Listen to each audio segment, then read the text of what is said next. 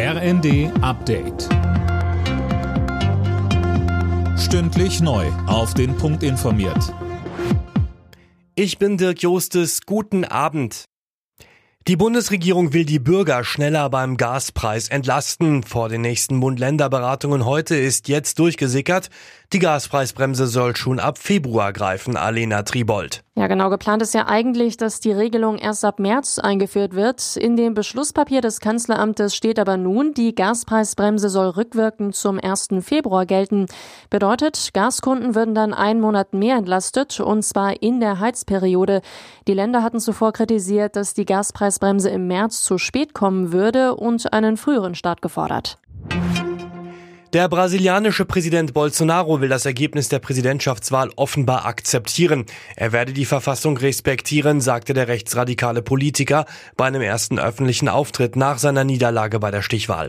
Mehr von Manuel Anhut. Bei der Wahl am Sonntag hatte Bolsonaro hauchdünn gegen seinen linken Herausforderer Lula verloren. Seine Niederlage gestand der Amtsinhaber allerdings nicht direkt ein. Die Übergabe der Amtsgeschäfte an Wahlsieger Lula soll jetzt über die Bühne gehen. Bolsonaro hatte nach seiner Niederlage zwei Tage lang geschwiegen.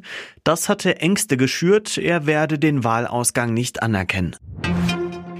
Bei der Parlamentswahl in Dänemark hat keines der beiden großen Parteienbündnisse die Mehrheit erringen können.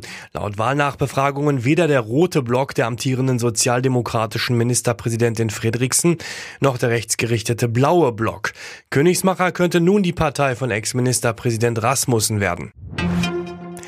Eintracht Frankfurt hat den Sprung in die K.O.-Phase der Fußball Champions League klargemacht.